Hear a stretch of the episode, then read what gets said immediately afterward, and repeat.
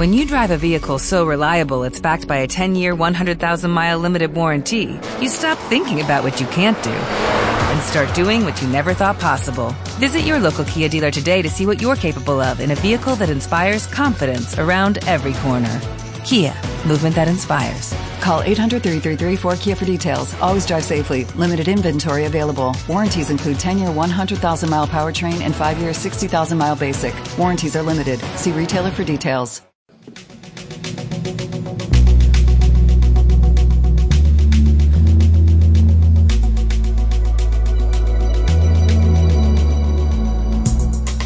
Catalunya Territori TIC. Una tertúlia, oberta i en directe, sobre la innovació tecnològica i la transformació digital, amb empresaris i emprenedors del sector TIC i amb els gestors de la transformació digital als municipis de Catalunya.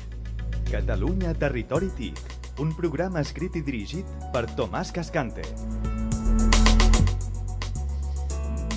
Bé, doncs, benvinguts. Benvinguts un cop més al nostre programa Catalunya Territori TIC, un programa, com sabeu, que vol donar una visió transversal de les TIC a tot el territori. Volem abastar tots els municipis, tot el territori de Catalunya per conèixer la salut, per dir d'alguna forma, de, de les TIC. Avui no fem el programa a l'estudi habitual, avui fem el programa aquí a l'estand de la Diputació de Barcelona, a l'Smart City Expo World Congress. I parlant de Smart Cities, eh, comentar-vos que la Diputació de Barcelona ha donat un pas més al concepte de Smart City com a tal, creant el concepte de Smart Region, que no és només una suma de ciutats i pobles que desenvolupen iniciatives TIC o SMART, sinó un territori TIC amb el qual es construeixen relacions, això és importantíssim, entre els municipis, on conflueixen conceptes com col·laboració, col·laboració i participació entre les ciutats. A nosaltres, al nostre programa i a la nostra plataforma, realment el que creiem que és fonamental avui en dia per a un desenvolupament adequat de les tecnologies i, i, i perquè funcioni la, el que diem la transformació digital és la col·laboració, la, la cooperació entre ciutats, entre estaments o inclús entre departaments d'una pròpia institució. Per això avui tenim aquí dos departaments, que són Turisme i Medi Ambient, amb els quals també els hi preguntarem una mica com les noves tecnologies els hi ajuden o els hi poden ajudar a establir col·laboracions i a gaudir resultats d'un altre, d'un altre departament. Eh, els que estan avui convidats a la nostra taula són la Carme Melcion, ella és tècnica de l'Oficina Tècnica del Canvi Climàtic i Sostenibilitat de la Diputació de Barcelona. Carme, benvinguda. El Damià Serrano, ell és coordinador de l'Observatori del Turisme a Barcelona ciutat i regió, també de la Diputació de Barcelona, i dos responsables d'empreses o entitats col·laboradores amb la Diputació, com són el Pep Sala, Pep Sales de Smart Grid i el Rafael González, soci director de Vivential. Tu que tens el micro pots aprofitar per dir hola. Bon dia. Bon dia. Bé, i ara seguint el, el, el format habitual del nostre programa, mm, teniu l'ocasió de fer una, una breu presentació, un, un elevator pitch, per dir-ho així antic, de cada un de vosaltres, una mica perquè us conegui l'audiència, qui sou, què feu i, i per què esteu aquí avui. Doncs tu mateix, Pep, o Carme? Vale, doncs sí. per ordre. Damià. Ja m'has presentat, soc en, en Damià, eh, de l'Observatori Turisme de Barcelona. Eh, la, nostra, la nostra feina com a observatori és bàsicament doncs, prendre mesura de com va l'activitat turística a la província de Barcelona i també a la ciutat de Barcelona en diferents línies de treball i una d'elles és precisament la innovació i l'aproximació de, del turisme cap a un turisme més sostenible. Uh, nosaltres, des de Medi Ambient, ara en aquests moments estem treballant molt amb uh, impulsar que els municipis facin una lluita contra el canvi climàtic, aplicant polítiques associades a estalvi dels consums energètics i també adaptar-se als impactes del canvi climàtic. Totes aquestes coses requeriran i requereixen de l'ús de noves tecnologies, així com també requereixen de l'ús de moltes dades. Val? Llavors, eh, com que ara la Unió Europea ha presentat un nou paquet d'energia, també és important saber eh, quin paper podem jugar amb això. Sí, lo de les dades és un tema que potser intentem que surti, perquè sí que avui en dia realment el famós Big Data és important, és important saber tractar-lo. Tractar mm? Bon dia, sóc en Pep Sales, de smartgrid.cat, sóc enginyer i doctor per la UPC i actualment la meva especialitat justament és tema de smart grids, que vol dir dades al sector elèctric, com les captem, com les transformem i després sóc membre del Consell Assessor del Desenvolupament Sostenible del Govern i també de la Comissió d'Experts d'Energia del Ministeri. Gràcies. Bé, doncs, eh, molt bon dia. Eh, em dic Rafael González, soci director de Viventi Albalue i com, com bé deies, parlem de dades, parlem de, de Big Data. En el nostre cas, enfoco amb l'experiència del turista que visita el nostre territori, a partir de, del gran volum d'informació que el propi turista ha generat i que comparteix a internet i que nosaltres l'agreguem per posar valor a la presa de decisions eh, per, per part d'entitats turístiques i en el nostre cas com a, com a proveïdors o col·laboradors, jo crec que col·laboradors perquè ens hem atrevit a innovar junts amb la qual cosa anem una miqueta més enllà que, que el, el, simple proveïdor i aquesta és l'aportació que crec que podem fer en aquest debat, en el que de fet també toquem sostenibilitat, perquè part dels indicadors també apliquen a sostenibilitat, no, no només experiència turista. Bé, doncs has dit, has dit la paraula sostenible, crec que és una de les paraules capdals avui quan es parla de Smart Cities i ara et pregunto a tu, Damià, aquest concepte de sostenibilitat, de sostenible, és una de les estratègies realment importants avui en dia eh, aquí i a Europa. Realment s'estan posant molt en matèria de la sostenibilitat. En aquest sentit, quin paper tenen les TIC eh, eh, amb aquest camí cap a una destinació turística sostenible? També explica'ns què vol dir destinació turística sostenible. Perquè el programa també intentem sempre eh, ser clars. Vull dir, hi ha moltes coses que parlant entre professionals donem per suposat, però potser molta de la gent que s'està sentint, eh, no, no vosaltres, que tots ho sabeu, però els que ens escolten més enllà d'aquests micròfons. Damià. El concepte sostenible és un concepte a vegades difícil de poder, de poder acotar. Són unes definicions eh, d'aquelles que tothom en parla, però després és, és difícil de poder acotar exactament on comença i on acaba. En turisme, durant molts anys me'n recordo que hem fet com una evolució de maduresa i parlàvem durant els anys 90 i els principis d'aquest segle sobre el turisme de qualitat, o la qualitat i el turisme. Eh, la qualitat se'ns ha anat desapareixent, és a dir, la qualitat ha anat quedant-se íntegrament en el que és el turisme, no s'entén un turisme sense qualitat, és o no és. I en l'àmbit de la sostenibilitat és, la, és la nou adjectiu que nosaltres intentem reforçar a com es fa l'activitat turística avui en dia, no? de forma sostenible. No? El turisme és una activitat molt transversal, és una activitat que toca aspectes molt socials, ciutat de Barcelona és una, una evidència, però també toca molts aspectes mediambientals i aspectes d'àmbit econòmic i de governança. I aquesta transversalitat obliga els que treballem en l'àmbit del turisme a poder utilitzar les eines més eficients i més intel·ligents, ara que parlem i estem en un expo de Smart, més intel·ligents um, per portar-nos cap a aquest objectiu que és el que fem les coses d'una forma sostenible i intel·ligent. La tecnologia és per nosaltres fonamental aquest camí. Hi ha els exemples que avui tenim aquí els companys de Medi Ambient, en l'àmbit de Medi Ambient el turisme eh, genera molt, molt d'impacte, el temes de transport, eh, relacionats a eh, temes també de caire social. Hi ha molts elements tecnològics que ens poden eh, ser d'utilitat per tindre un canal més eficient per poder arribar a aquest objectiu, que és el de tindre destinacions turístiques sostenibles i intel·ligents. Bé, Carme, ara faig la pregunta a tu, però us dic als quatre, perquè avui esteu disposats així, si estiguéssim a la ràdio estaríem a una taula rodona i us veuríeu clarament tots.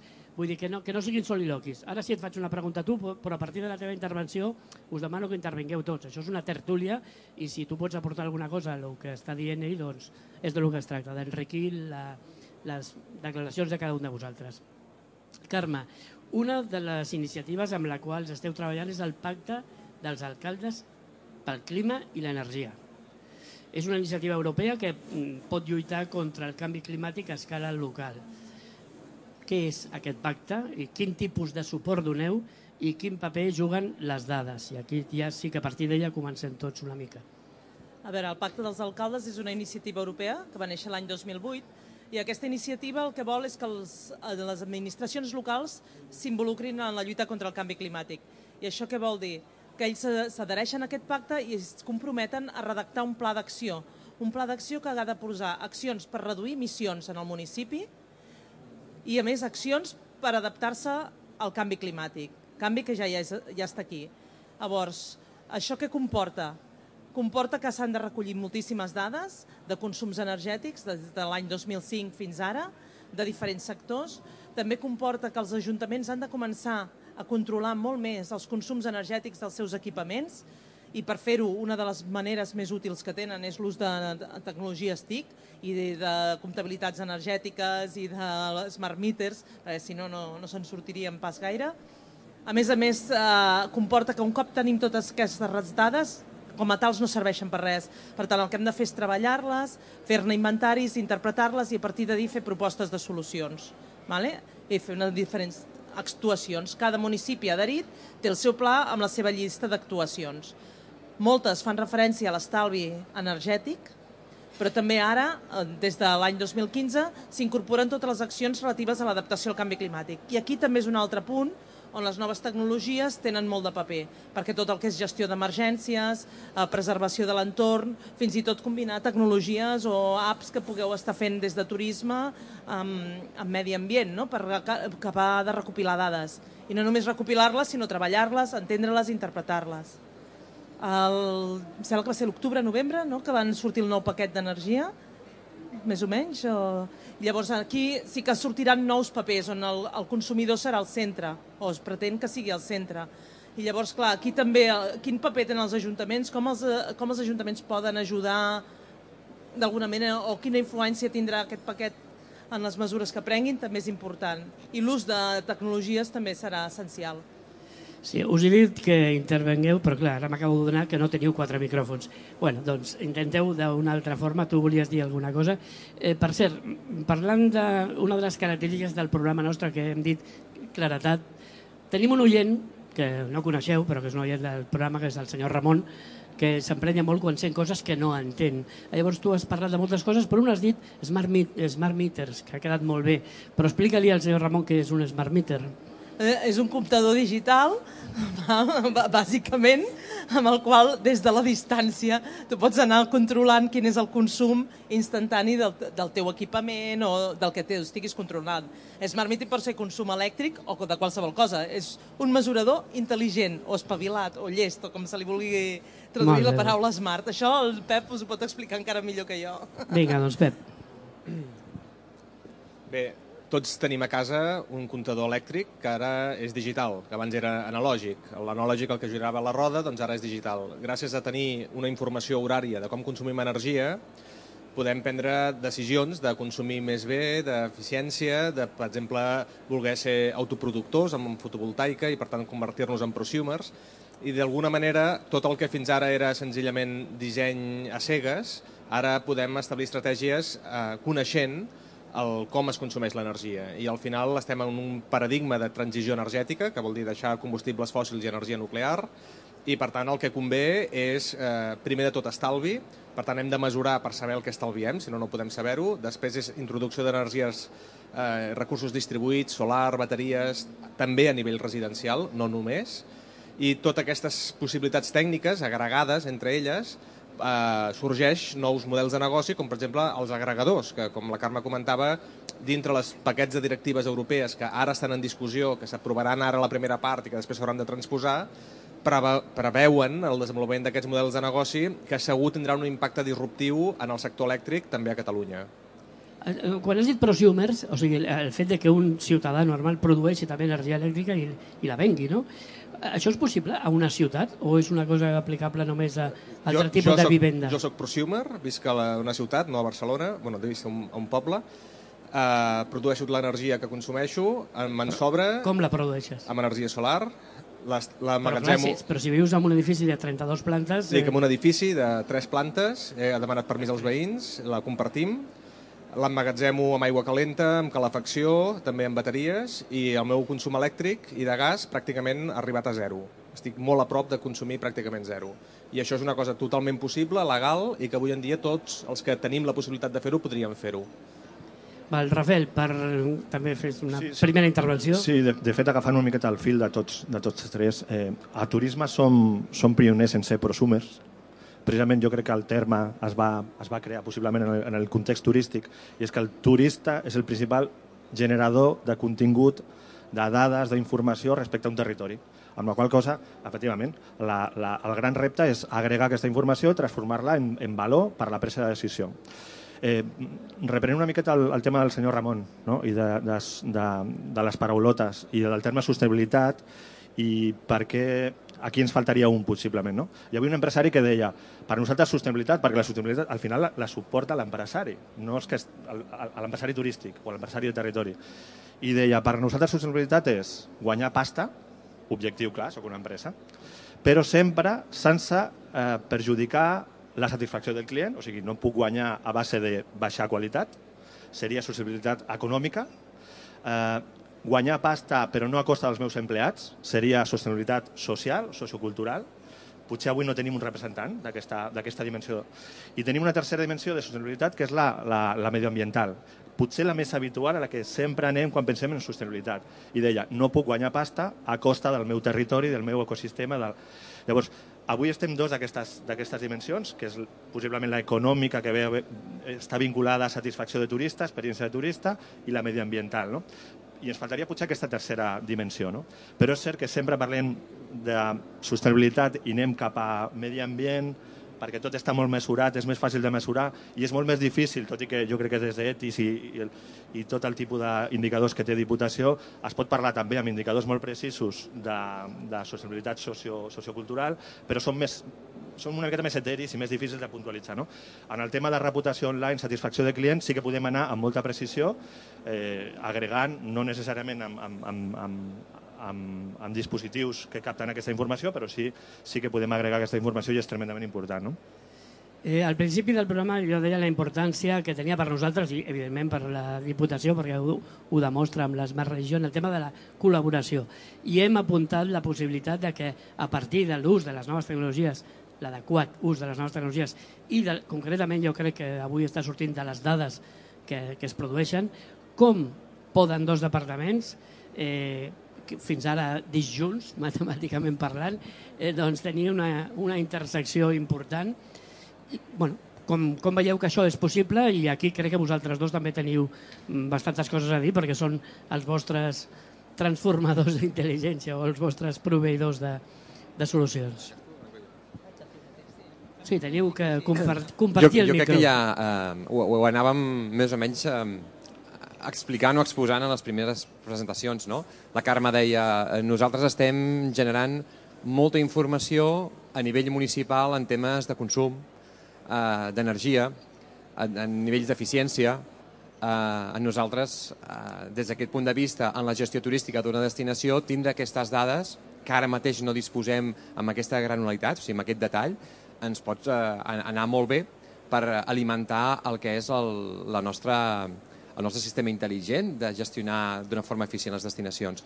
I d'altra banda, des de turisme, nosaltres tenim un, un seguit d'informacions que segurament en medi ambient els hi pot anar molt bé, com és eh, el que introduïa una mica el Rafael, que és el coneixement del turista. És a dir, els hàbits que, que, del turista quan ens ve a visitar, com es comporta. Per parlar així franc i casolà, eh, el comportament del turista és molt diferent del comportament del ciutadà. El turista que ens ve a un allotjament sabeu... Bueno, no, no sé si l'auditori que ens escolta saben quan consumeix o quant d'aigua gasta per fer una dutxa a casa seva, un dia normal, una dutxa estàndard normal, sense que t'entenguis molt en posar condicionador, etc etc. Jo no sé què, què heu pensat de, de quant volum estem parlant, però estem parlant segurament d'un volum d'entre més, més, 100-150 litres d'aigua. El turista, de mitja, amb un allotjament, amb un hotel, consumeix al voltant per una dutxa al voltant d'entre 200 250 litres d'aigua. Uh, això és un... Digues, digues. Ja que teniu anàlisi de dades, tots els turistes del nord, del sud, de l'est i de l'oest consumeixen 200 no, litres? No, no arribem a aquest creuament de Big Data vale, encara vale, per vale. tindre-ho. I això són dades, diguéssim, reconegudes a nivell internacional, no són dades dels hotels de Barcelona en aquest cas, eh? són dades de, de comportament del turista. Però és un exemple, el tema del consum d'aigua també és un exemple del consum energètic. No? Ja, quan arribes a la recepció de l'hotel et donen dues targetes. Una targeta, que és per endollar la corrent elèctrica quan arribes dins l'habitació, i l'altra per entrar i sortir. O sigui, ja et donen per suposat que tu deixaràs la llum encesa i que l'habitació estarà... Mm, I com que, a més a més, el comportament del turista és o el pensament estàndard del turista és jo he pagat 250 euros o 300 euros per una habitació d'aquest magnífic hotel, doncs a tu i pleni, eh? perquè a casa això sí que ho controlo molt bé i vaig a darrere dels nens, tanca la llum aquí, tanca l'aixeta a l'altra banda. No? En canvi, el comportament del turista és diferent. Ja podem fer moltes eh, apostes per tecnologia, apostes per canvi de l'il·luminació de l'hotel, posant leds per eh, intentar fer estalvi des d'aquest punt de vista. Ja podem fer modificacions en els, en els taps de les sortidors de les aixetes perquè els difusors permetin gastar menys aigua. Podem fer moltes accions a nivell tecnològic per millorar el que és el consum turístic, però hi ha una cosa que està a la base de la piràmide de tot això, que és la conscienciació. I parlem a vegades molt de la conscienciació entre els residents, els ciutadans, que ens toca molt a la butxaca de forma directa, però nosaltres tenim un compromís molt important, que és també transmetre tot això al turista, a la gent que ens ve, perquè en el fons això ens acaba repercutint en l'impost d'aigües que paguem cada un de nosaltres, perquè tenim un senyor que ens visita, que gasta molt més de la mitjana nostra i acaba repercutint en l'impost que nosaltres paguem a final de mes. Molt bé.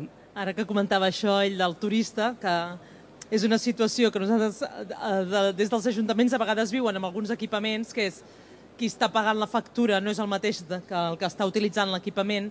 Això des de Medi Ambient, de fa temps que s'està treballant, amb, no, hi havia un projecte europeu que es deia Euronet 50-50, des d'Osona ho estan treballant amb un altre programa que es diu Desendolla i ara relacionat amb pobresa energètica, que sí que hem detectat que, clar, en aquests, a les escoles, per exemple, no? El, com que els mestres, els usuaris no veuen mai la factura, doncs els consums són més alts del que segurament haurien de ser. Llavors, s'ha estat treballant que potser això, no sé, ho dic com a, com a, com a línia de, de col·laboració, no? d'idea. No? El fet de que, per exemple, eh, el que s'ha treballat és intentar, dient, bueno, aquest consum energètic que jo redueixo, gràcies al bon comportament dels usuaris, té un premi econòmic. Doncs aquest premi econòmic, repartir-lo, un 50% es repartia a les escoles mateixes i l'altre 50% era estalvi perquè pagava la factura.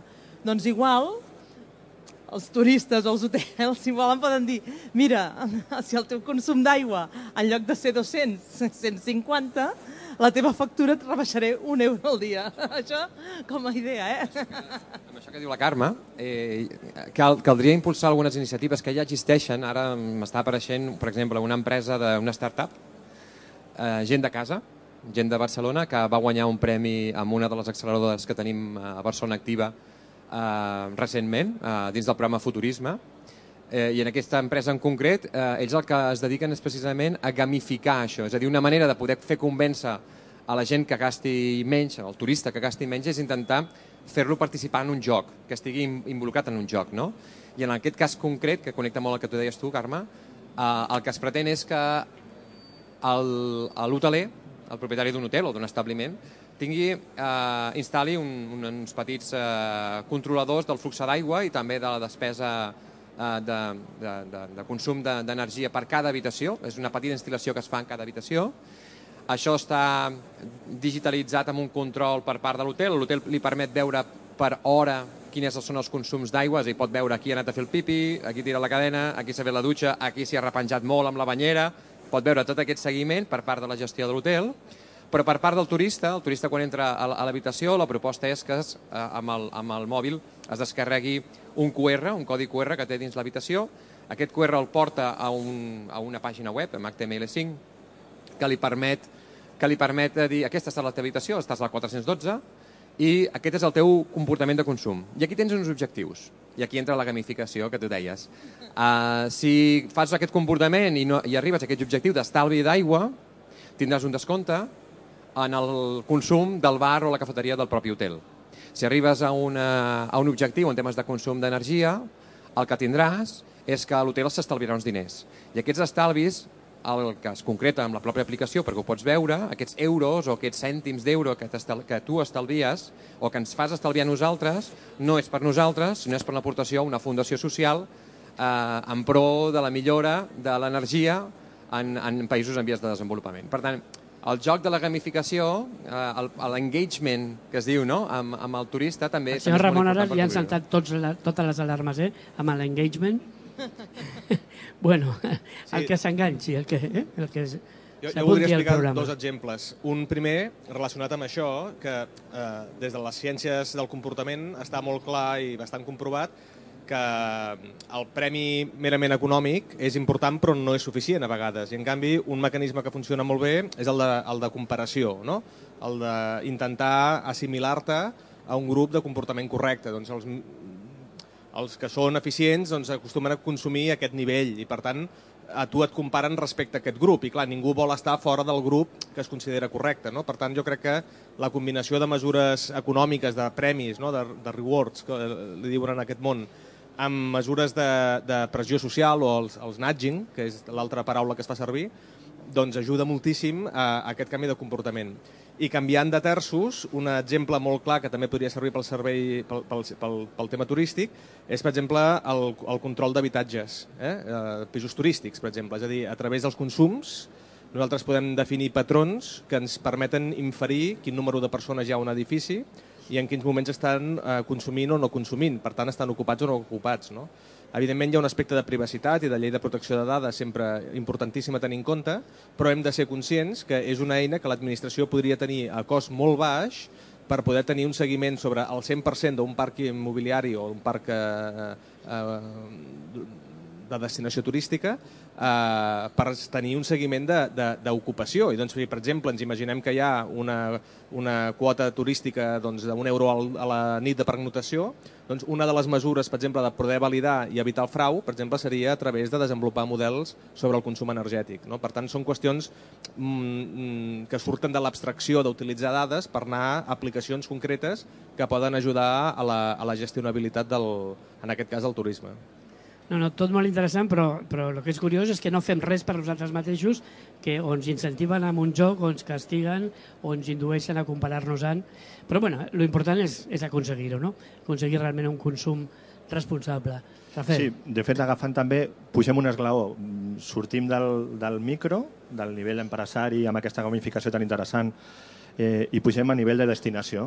I ara, tirant de, de memòria, el 2011, el primer projecte que vam fer amb Diputació va ser analitzar com era la comunicació de qualitat turística a les pàgines web oficials de les destinacions. Passem a la part pública i notòria de la sostenibilitat. Si avui en dia féssim aquest estudi de com s'està comunicant sostenibilitat d'un territori des del punt de vista d'argument de captació turística, possiblement ens portaríem sorpreses. Però, però sobretot ens serveix com a excusa per portar un altre tema d'edat sobre sostenibilitat, no? el ser-ho i semblar-ho. El risc de passar-nos de frenada oferim que som la destinació més sostenible perquè vinguin els nòrdics, els alemanys, el no sé què, sota la promesa de que sembla que és una, són nacionalitats amb sensibilitat per això, que encara s'ha de demostrar. Les estadístiques diuen, com bé deia Damià, la relaxació extrema quan un viatja. Però també ens estan dient alguns estudis és que no he trobat informació de quina és la proposta de sostenibilitat d'aquell territori o d'aquella empresa, amb la qual cosa no l'he pogut triar. Per això la reflexió de, des de lo micro, gamificació, sensibilització de l'usuari, però també des de lo macro, com a destinacions, què i com hem de comunicar, aquí sí que possiblement heu de tenir una reunió, com, com hem de comunicar, no com a diputació, sinó com a diputació i el sumatori de tots els territoris, com incorporem en el relat de màrqueting, de captació de turista, la dimensió sostenibilitat, però amb, amb una certesa absoluta, és o ho fas amb molt de rigor o estaràs fent doncs una venda de fum que moltes vegades té, tindrà un, un retorn molt negatiu. No? Bé, eh, si no afegiu res al tema, jo volia preguntar-li al Pep sobre aquest nou, i faig incidència en la paraula nou, paquet d'energia de la Unió Europea. Què és, què, què intenta regular, què incentiva? El sector elèctric eh, està liberalitzat des de fa 20 anys, ara ja 21, i bàsicament ha portat tota la separació d'activitats, per tant, separació entre les empreses que generen energia, les que transporten i distribueixen i les que comercialitzen, i després ha, ha portat noves maneres de formació de preus en el mercat, retribució dels serveis que fa que a cada instant l'energia que es consumeix pugui ser satisfeta de manera eh, qualitativa, etc. No? Per tant, és una, un paquet, perquè és un conjunt de més de 20 diferents directives europees i normes, que cada aproximadament 10 anys se'n fa un de nou. L'últim es va aprovar bueno, més o menys al voltant del 2010, que era el tercer, ara estem a les portes del quart, i les novetats principals que planteja és, per una banda, la descarbonització, per tant, l'evolució de que les fonts d'energia que utilitzem tinguin baix component de, de, de carboni fòssil, el segon criteri és la digitalització, per tant, d'alguna manera és la posada en escena de la, tota la, de la informació en la, en, en la concepció més àmplia del terme a favor de l'eficiència energètica, dels nous models de negoci, etc. I el tercer és el, el consumer first, que li diuen, que és posar el consumidor al centre del sistema, és a dir, passar d'un sistema elèctric dissenyat per les incumbents, que són les companyies elèctriques tradicionals i al voltant de les quals sempre s'ha històricament dissenyat totes les normatives, les regulacions, bascular des d'aquest punt de vista de, de, de, de, la, de la companyia elèctrica al centre al consumidor al centre. Això té unes implicacions a nivell teòric brutals, a la pràctica haurem de veure com cada estat membre fa la transposició a la seva directiva europea, de la directiva europea, i això pot passar entre el 2018 i el 2019, i començaran a ser d'aplicació el 2020. No? Doncs aquí parlem des d'edificis d'emissions zero o quasi zero, els ENZEP, per exemple, que això voldrà dir que tots els edificis públics hauran de tenir un balanç pràcticament zero d'energia consumida i produïda. Això està parlant doncs, del dret dels consumidors a poder tenir energies renovables a casa i poder vendre els excedents. Per tant, tot el discurs de l'autoconsum doncs, probablement s'acabarà. Això ens està posant en el camí de tancar les centrals de carbó i les centrals més contaminants a favor de les més eh, eficients i renovables.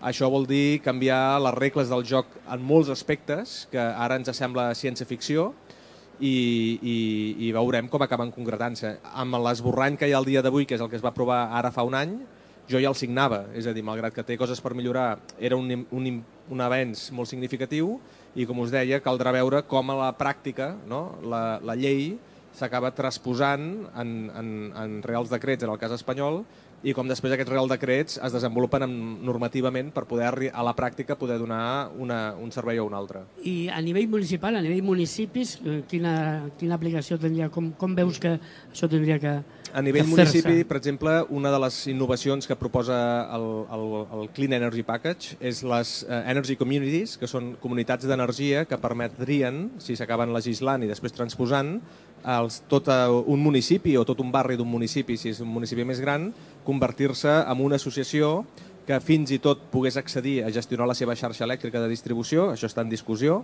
però, per exemple, pogués agregar totes les seves eh, plantes d'energia solar fotovoltaica, totes les seves bateries, tot el seu vehicle elèctric, i tots junts actuéssim com un sol eh, client davant de la companyia elèctrica. És a dir, si en un barri tenim 850 cases o pisos repartits en 50 edificis, ara cada un dels particulars té una relació amb la companyia elèctrica. No? Doncs les Clean Energy Communities, per exemple, el que permetrien seria que tot el barri junt s'agrupés per ser un sol client davant de la companyia elèctrica. Aquesta és una de les qüestions que podria tenir un impacte més gran. Pensem en municipis rurals, per exemple, tot un municipi rural podria ser un, una Energy Community i, i estem a l'expectativa de, i, i, i de fet no passivament sinó activament treballant perquè això pugui portar-se a la pràctica. No? Això està passant a algun territori perquè, clar, el primer que se m'acudeix és què diran les grans productores d'energia i les distribuïdores, perquè això és directament anar en contra del seu, el, el seu negoci, no? No, s'hi no. sumen. Home, s'hi sumen, però si jo ara estic consumint no sé quan al mes i deixo de consumir-ho, és una factura que no pagaré a no sé qui, no? Bueno, tindran altres fonts d'ingressos. És a dir, en, en la transició energètica no hi ha bons i dolents, és a dir, to tothom ha d'empènyer cap a la transició i el missatge que abans es parlava de la sostenibilitat també empresarial, el missatge és molt clar, és a dir, i qui no ho faci quedarà fora. I per tant, les companyies, i es veu perfectament quan analitzes a nivell europeu l'estratègia de cada una de les companyies, inclús de les petroleres, eh? inclús de la Repsol, de la Cepsa, de la Exxon, de la Shell, totes estan apostant decididament cap a aquest model. El que passa és que, evidentment, després hi haurà matisos. N'hi haurà algunes que donaran molta importància al consumidor i li donaran capacitat de decidir i altres que voldran tenir una visió més paternalista, diguem-li, amb la qual cosa no voldran transferir al client o a l'usuari o al ciutadà la responsabilitat de decidir com consumeix energia.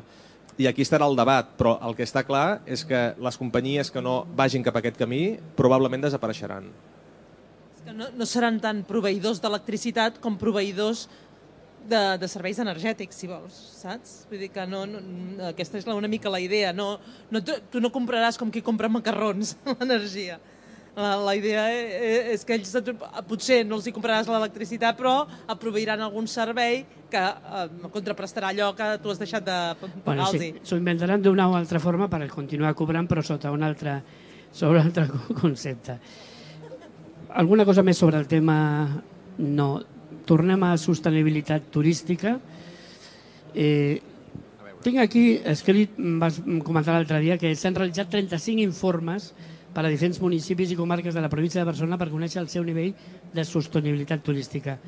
Quins són els resultats? Com, com estem? Som sostenibles? Estem intentant-ho? No ho serem mai perquè som com som? el tema està aquí en la comparabilitat, no? Sempre eh, estem, estem, som sostenibles en tant en quant ens comparem amb els del costat, no? amb el nivell de sostenibilitat.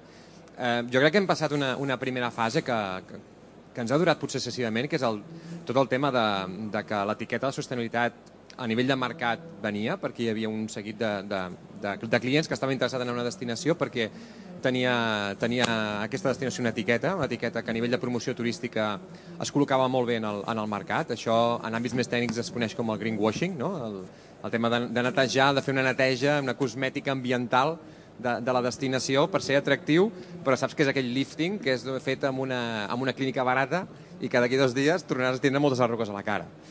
Jo crec que aquesta fase l'hem passat una mica i crec que estem aprenent de que aquest concepte de sostenibilitat requereix també d'entrar-ho en l'àmbit de la gestió. És a dir, no només la promoció turística, sinó també en l'àmbit de, de com gestionar les nostres destinacions. I per això, eh, fa tres anys vam començar a treballar eh, dins d'un projecte europeu, de la Comissió Europea, eh, un sistema d'indicadors de turisme sostenible. Eh, bàsicament, per tindre unes dades de referència a nivell dels nostres municipis, d'aquestes 35, 35 municipis de caràcter turístic, amb, amb molta planta hotelera, amb, amb activitat eh, important a nivell turística, ens va ser molt difícil treure moltes dades. Jo crec que ara, amb aquest coneixement amb el medi, amb, amb medi ambient, amb el departament de medi ambient, serà molt més fàcil, sobretot amb aquests nous projectes, de treure ja d'una forma automatitzada part d'aquesta informació, que en el seu moment ens va costar molt obtenir. Uh, tot i amb això és, és una feina amb aquest detall d'àmbit municipal molt difícil de poder fer, perquè penseu que molts municipis no disposen de 39 indicadors que són els que van passar nosaltres uh, per, per a cada un dels sistemes, i els resultats van ser molt diferents. El gran problema és que no és el mateix un resultat que et pugui donar d'un sistema d'indicadors sostenible amb una destinació com pot ser de costa, una destinació madura com tenim nosaltres en la costa de Barcelona, en què es, es fan totes les aplicacions que els indicadors demanaven, no? de, de dir aquí es passa la ISO i aquí tenim dos o tres certificacions eh, importants en temes mediambientals i aquí fem comunicació amb els turistes, fan moltes, moltes accions i després en una zona d'interior rural doncs això és a la mínima expressió, no? Però tot ho posàvem dins del mateix cistell i la comparabilitat entre una realitat i una altra és molt diferent. Per tant, n'hem anat aprenent, per tant estem primer començant a ordenar tipologies de destinacions turístiques diferents que es puguin ser comparables entre elles i la voluntat és que ara tornem a estar passant el nou sistema, el nou sistema d'indicadors, es fan uns informes per a cada una d'aquestes destinacions i els hi fem un seguit de recomanacions. Recomanacions en, en, en, en diferents àmbits, en diferents aspectes, però tots orientats a que quan tornem a passar aquest sistema d'indicadors, eh, bona part d'aquest nivell de sostenibilitat vagi millorant de mica en mica. Sí, aquesta és una pregunta que et vull fer després, però no, Carme. No, no, continua sobre el tema. No, el, el que també ell comenta, a veure, una de les, les coses que ara estem mirant bastant en aquests plans que dèiem d'energia i clima, una de les parts és la part d'adaptació al canvi climàtic i això sí que la part de turisme és importantíssima, és a dir, com afecten les onades de calor, com afecta la, la menor pluviometria, per exemple, destinacions que són turístiques, entre cometes, com les que van a buscar bolets. El Berguedà, a l'època de bolets, clar, això els afecta negativament.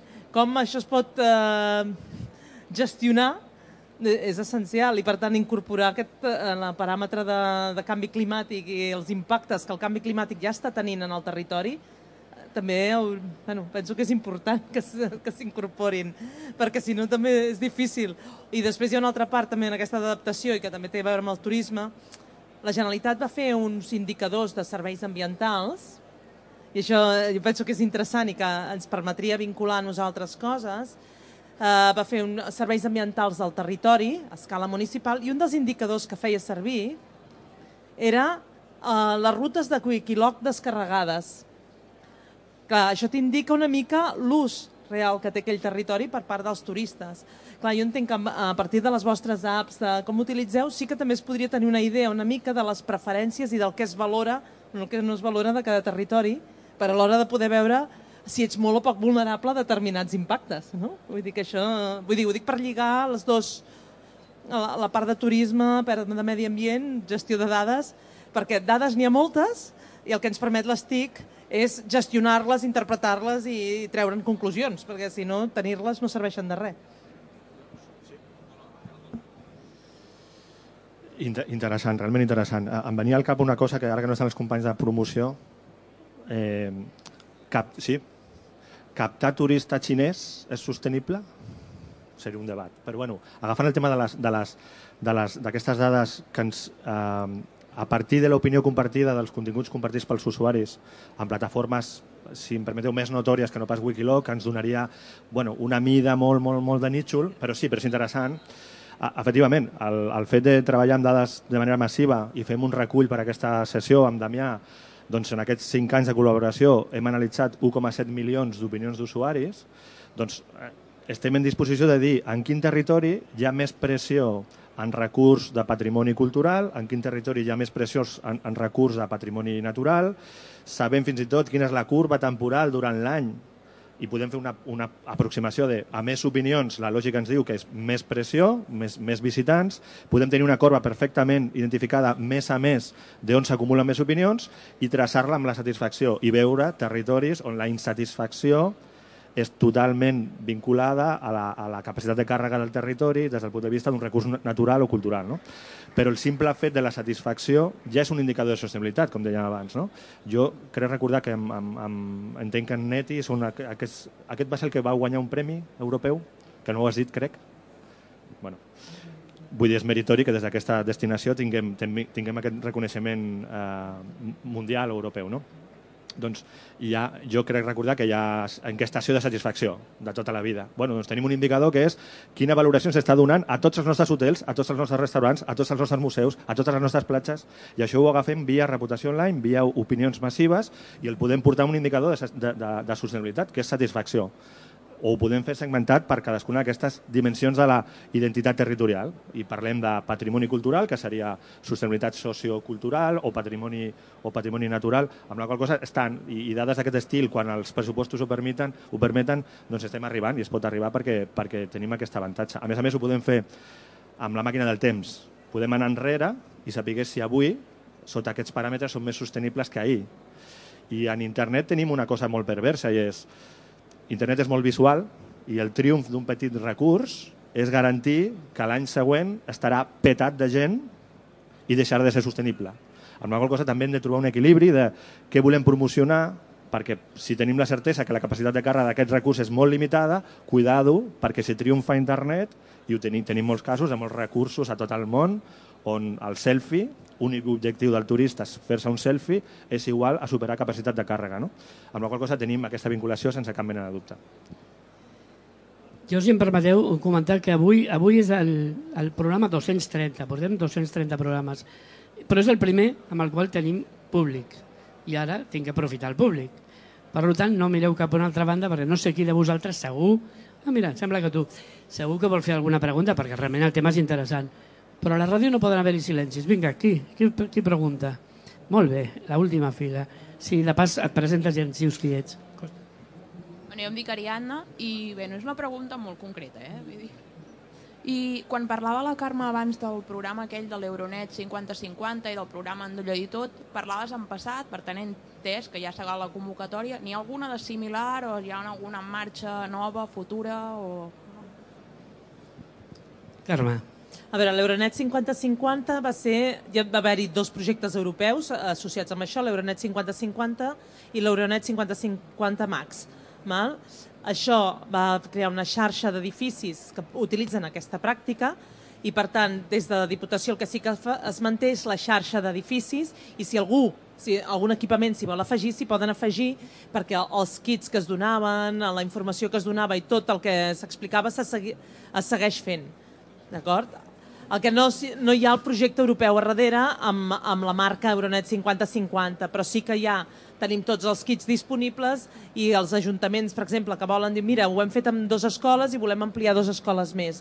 Doncs se sumen a la xarxa i des de Diputació se'ls dona l'assessorament, se'ls fa, se'ls dona els kits d'educació, bueno, didàctics que hi havia i això sí que se segueix fent i ara ho hem vinculat amb un programa de pobresa energètica i vam tenir uns companys que estaven explicant el programa de visites de, en llars vulnerables. I ara bueno, hi ha un altre que diem, en diem passa l'energia que el que es tracta és dels de, estalvis aconseguits gràcies a bones pràctiques en equipaments aquest 50%, eh, cada municipi decideix una mica el què, però els estalvis aconseguits i, per tant, els estalvis econòmics associats, destinar-los a programes de vulnerabilitat, vale? per una mica incentivar l'estalvi també per i conscienciar l'hora de la problemàtica. Val? I per tant, des d'aquí també se'ls estem donant suport en els, equip, en els municipis que porten equipaments per a aquest tipus de projectes. Alguna altra pregunta? No. Ah, sí, molt bé, dos preguntes. Hola, jo sóc el Javier López i la meva pregunta anava pel Pep. M'ha resultat molt interessant lo del tema de l'autoabastiment, no? el fet de posar plaques solars i demés, però crec que, no, no sé, tinc dubtes perquè no sé si les companyies elèctriques et ponen, posen penalitzacions per injectar electricitat a la xarxa elèctrica i si hi ha també un impost al sol que el que fa és pues això, eh, que, que, que al final fas una inversió que és important, les bateries doncs, tenen un cert temps de vida i no sé si al final surt rentable o no.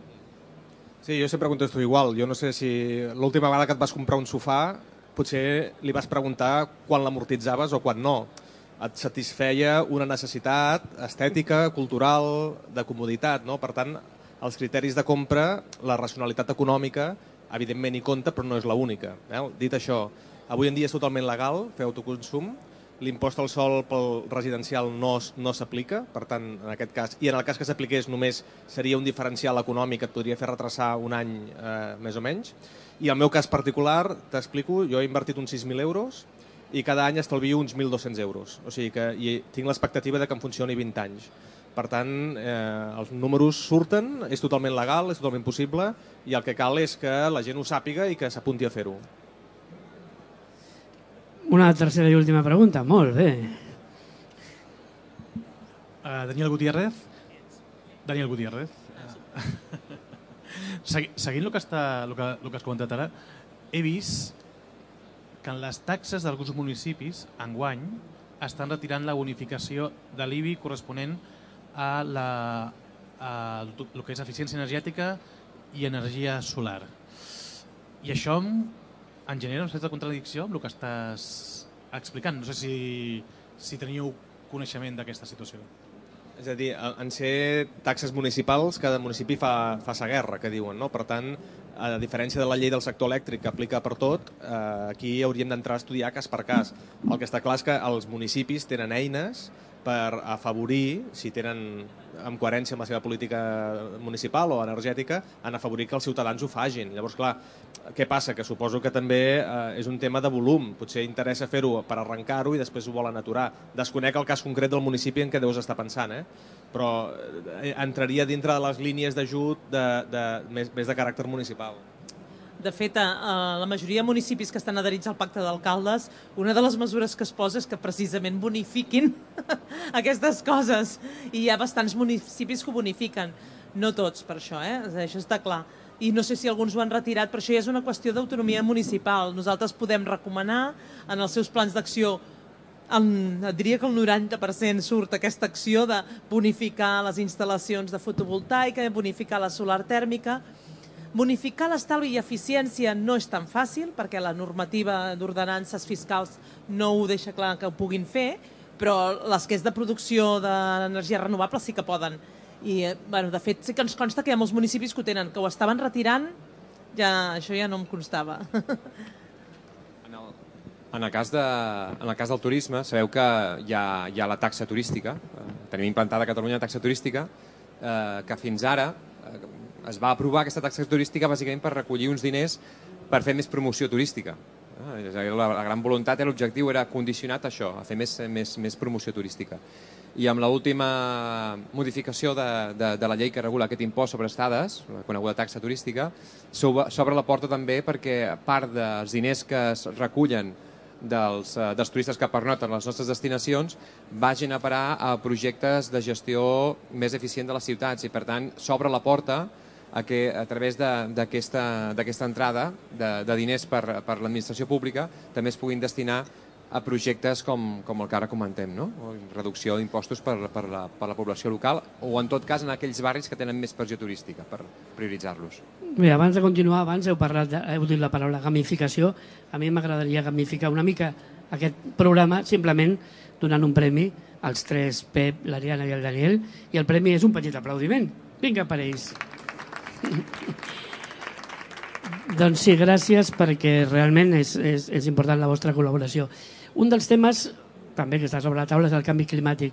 De quina manera les TIC i l'ús de les dades que tenim o que de, podem arribar a tenir poden facilitar, facilitar l'avaluació de les vulnerabilitats. Vulnerabilitat, vulnerabil, no em surt. Vulnerabilitat. Le voilà, vulnerabilitat, el canvi climàtic. De fet, home, és important. És a dir, la vulnerabilitat. Primer que hem de dir què és la vulnerabilitat al canvi climàtic, que els impactes del canvi climàtic, que no és el mateix que el risc. D'acord? Que això és important de diferenciar. Una cosa és que tinguis un risc molt alt de tenir incendis i una altra és que siguis molt vulnerable. Si tens un risc molt alt, ja tens molts números per ser vulnerable. Ara, si resulta que tens molts, un parc de bombers, si l'Ajuntament posa recursos, si té un ADF, si eh, es netegen els camins, tot això, la vulnerabilitat, ets menys vulnerable que si el, tens un, un municipi al costat que no fa res de tot això. D'acord? Per tant, al mateix risc pots tenir diferents vulnerabilitats. Per avaluar aquestes vulnerabilitats tenim un problema i és que són coses semiquantitatives, no? Normalment és molt, poc, poquet, mig poc, vulnerable. Llavors, a partir d'aquí nosaltres el que intentem és eh, fem buidats de dades de moltes fonts diferents. Per exemple, jo intento buscar dades de coses de turisme, per exemple, allotjaments rurals, aquest tipus de dades també ens interessen per saber-ho, no? perquè si tu ets un municipi molt turístic i, i tens una font, un patrimoni natural important i la gent ve per això, diguem-ne, si aquest recurs es pot malmetre per, pels impactes del canvi climàtic, per, per sequeres, no? per exemple, com estan tots els pins o aquestes coses, doncs eh, tu ets més vulnerable que un altre que tingui un entorn natural on no hi vagi ningú, perquè bueno, econòmicament t'afectarà menys. No? Vull dir que llavors, aquests buidats de dades són molt treballosos perquè són de fonts de dades molt diverses, des de uh, la capacitat d'inversió de l'Ajuntament fins al nombre d'aturats, uh, passant per aspectes ja de consums energètics, consums d'aigua, producció de residus, etc. I tot això junt ens ha de servir per determinar la vulnerabilitat enfront de determinats impactes. Impactes que són sobre la salut. L'adaptació al canvi climàtic té un problema és que tot està lligat amb tot. D'acord? Llavors, també es fa difícil separar què és causa i què és conseqüència, perquè hi ha coses que són com cercles viciosos. Eh? Llavors, tenim, això genera també conflictes sobre què, no? Pues, a veure, sobre la salut de les persones, si tens població envellida o no la tens envellida, tot això doncs, has de poder determinar al final si aquell municipi és més vulnerable a les onades de calor o menys, eh, associat a això. Per tant, necessites saber el record històric de... El record, el, la recollida de dades històrica de, de l'evolució de les temperatures, les previsions de temperatures, el tipus de població que tenen, eh, la població flotant que tenen, eh, sí, el, la renda mitja disponible, perquè en municipis on la gent té més pasta, per dir-ho clarament, doncs, és més fàcil que s'arreglin els edificis, que es facin coses que en municipis amb renda més baixa, etc. I a partir d'aquí tot això podem extreure una mica quina vulnerabilitat hi ha. Val? Clar, un cop tens això, has d'actuar. I per actuar també necessites dades i saber si el que tu estàs fent funciona o no funciona. I això és una fase que és complicada i estem intentant treballar eh, també amb això. Eh, un dels característiques o inconvenients de tenir un programa de ràdio és que té un temps limitat i estem arribant al final de, del temps que tenim pel programa. Per tant, jo us agradaria a tots quatre que fem un, una petita conclusió o, o potser una visió de futur. Tot això de l'Smart City, l'ús de dades, la relació, la cooperació entre municipis, la col·laboració entre departaments, cap a on, cap a on anem? Com ho veieu o quin seria la vostra carta als Reis amb, amb tot aquest tema? Si de cas ho feu Bueno, si és difícil la pregunta, us faig una pregunta més fàcil. Dos més dos. No és fàcil que, la pregunta. Que en aquest cas, dos més dos, que sou vosaltres, no són quatre, sinó que és algú més. No? La cooperació és que un més un és més gran que dos. No. Bueno, una mica una visió, si de cas, de cap a on creus que anem i cap a, cap a, cap on va tot això de, de la Smart City i, i, i com ens afecta o com podem els ciutadans col·laborar també amb, amb que això sigui realment smart. Bueno, lo, lo dels ciutadans, t'agafo aquesta última part. Val, uh, lo sí. dels ciutadans per nos, pel turisme és fonamental.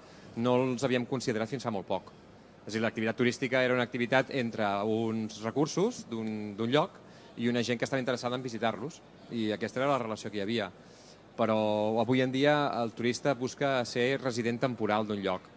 I per tant cada cop més els seus hàbits eh, de comportament en un territori es van apropant cada cop més al, al local, al resident de, de, de, del lloc. Per tant, el, el paper del resident serà fonamental en, en la sostenibilitat d'una destinació futura. I sobretot, sobretot en les zones, si estic pensant ara molt en la ciutat de Barcelona, en zones on el, on el turisme fins ara s'ha tractat com una forma sectorial, és a dir, un, un, una part del tot, a, a transformar a, a ciutats que eren tenien turisme a ciutats turístiques, com les que estan tenint ara, no? i per tant començar a projectar eh, una relació amb el turista que és de convivència, no és eh, d'ordenar uns usos del sol i aquí posarem els turistes i aquí posem els residents, com alguns voldrien, sinó començar a acceptar que el futur està en la convivència entre diferents persones que tenen diferents necessitats, perquè quan parlem amb el turista potser passem amb el de la xancleta, però també amb les ciutats del futur i amb les destinacions del futur seran persones que vindran perquè pel canvi climàtic generaran unes condicions molt interessants per poder viure, d'altres que potser hauran de marxar, alguns que vindran que són estudiants, alguns que seguiran venint de city break i de cap de setmana i tots voldran conviure al mateix espai. I això seguirà creixent. Per tant, poder afrontar això d'una forma valenta, eh, treballant més amb governança i eh, podent aprofitar tots aquests avantatges tecnològics de les Smart Destination, del Smart City, per precisament facilitar més aquesta convivència entre el resident i el turista, segurament és un dels grans reptes que tenim pel turisme del futur. Bé, doncs hem de fer també un consum del temps i no en tenim. O sigui, tu has de ser més telegràfica que... Jo No, no passa res. Jo seré molt telegràfica, també m'agradaria comentar alguna altra cosa.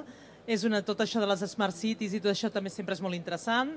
Sembla que les tecnologies ens han de solucionar tot i jo no vull deixar d'oblidar que si moltes d'aquestes coses que diem recollida de dades, tenir sistemes uh, smart meters que he dit abans, tot això està molt bé, però si no hi ha ningú darrere que s'ho miri, que ho gestioni, que ho analitzi, no serveix de res, perquè hi ha casos. Per tant, important, s'hi hauran de dedicar també recursos humans a gestionar tot això, ja sigui en, en comunitat o el que sigui, i després, un aspecte, perquè ell ha parlat de ciutat, sempre estem en Smart City, però pensar que moltes solucions d'aquestes Smart poden ser tan o més útils en entorns rurals que en entorns urbans, perquè els entorns rurals són més dispersos, més separats, i a vegades et pots estalviar viatges en cotxe, et pots estalviar problemes gestionant-ho des d'un altre lloc centralitzat i dir, ostres, mira, pago la calefacció de l'escola que està a 40 quilòmetres, no? Vull dir que tenen molta utilitat. Eh, a tu t'ha tocat un tuit, però dels antics, de 140 caràcters. Molt bé, em sap greu pel darrer, seré solidari. res, bé, sí, res, li només un en compte tuit, que l'impacte del turisme també és, no només es desplaça ell, sinó també desplaça el seu impacte, i també per tant el seu impacte energètic, el seu impacte amb aigua, i per tant tots els sistemes, qualsevol sistema de dades ha de tenir una mètrica, una mètrica molt clara, la mètrica que importa i que qualsevol política i qualsevol procés i qualsevol anàlisi vagi orientat a millorar aquella mètrica. No? I jo crec que a vegades no és només d'analitzar dades i a veure què surt, sinó quin és l'objectiu, fixar eh, el target i després adreçar tota la, tota la tecnologia cap a aquest objectiu. En la mateixa línia de Pepe, eh, en el nostre cas l'obsessió és com donar sostenibilitat al sistema d'in- d'intel·ligència turística. En aquest moment sembla que la informació és ubicua, que la podem trobar tot arreu i que l'agafem i ja està, però aquesta informació costa diners, agafar-la o comprar-la, i fins i tot estem veient que hi ha molt pilotatge, però després no té continuïtat perquè no hi haurà ni recursos humans per pair-ho, ni sostenibilitat econòmica per continuar alimentant aquest sistema d'intel·ligència turística. I el repte està aquí. Bé, doncs ara sí, hem arribat al final del programa. Damià, Carme, Pep, Rafael i tots vosaltres, moltes gràcies per estar aquí. Ha sigut un, realment un plaer fer això aquí dintre de Smart City World Congress. Gràcies i fins la propera setmana.